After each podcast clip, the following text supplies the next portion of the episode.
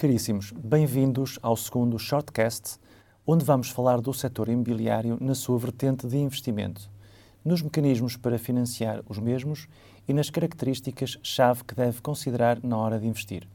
O investimento em imobiliário pode gerar elevados retornos para os seus intervenientes. Contudo, mais do que grandes vendas, os potenciais de retorno são exponenciados quando o valor da compra é baixo.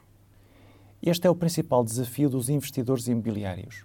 Hoje, em Portugal, muitos dos mercados estão demasiado quentes, tornando mais difícil conseguir compras abaixo do valor, porém, ainda é possível. Existem inúmeras razões para que se consiga efetuar uma compra de um imóvel abaixo do valor de mercado, sendo mais recorrente esse acontecimento do que noutros setores de investimento, como a Bolsa, cujo valor das ações é público e tabelado. Se pretende iniciar-se como investidor imobiliário e, contudo, tem reservas relativamente aos montantes envolvidos, saiba que já existem produtos financeiros, como os REITs, os fundos de investimento e o próprio crédito habitação, que podem ser meios fantásticos para multiplicar o retorno do seu investimento.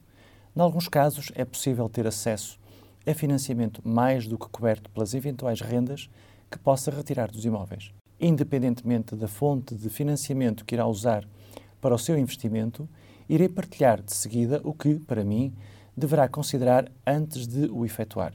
Caso pretenda tornar-se um investidor imobiliário de sucesso e não sabe por onde começar, deixe as suas questões nos comentários e vamos debatê-las em conjunto.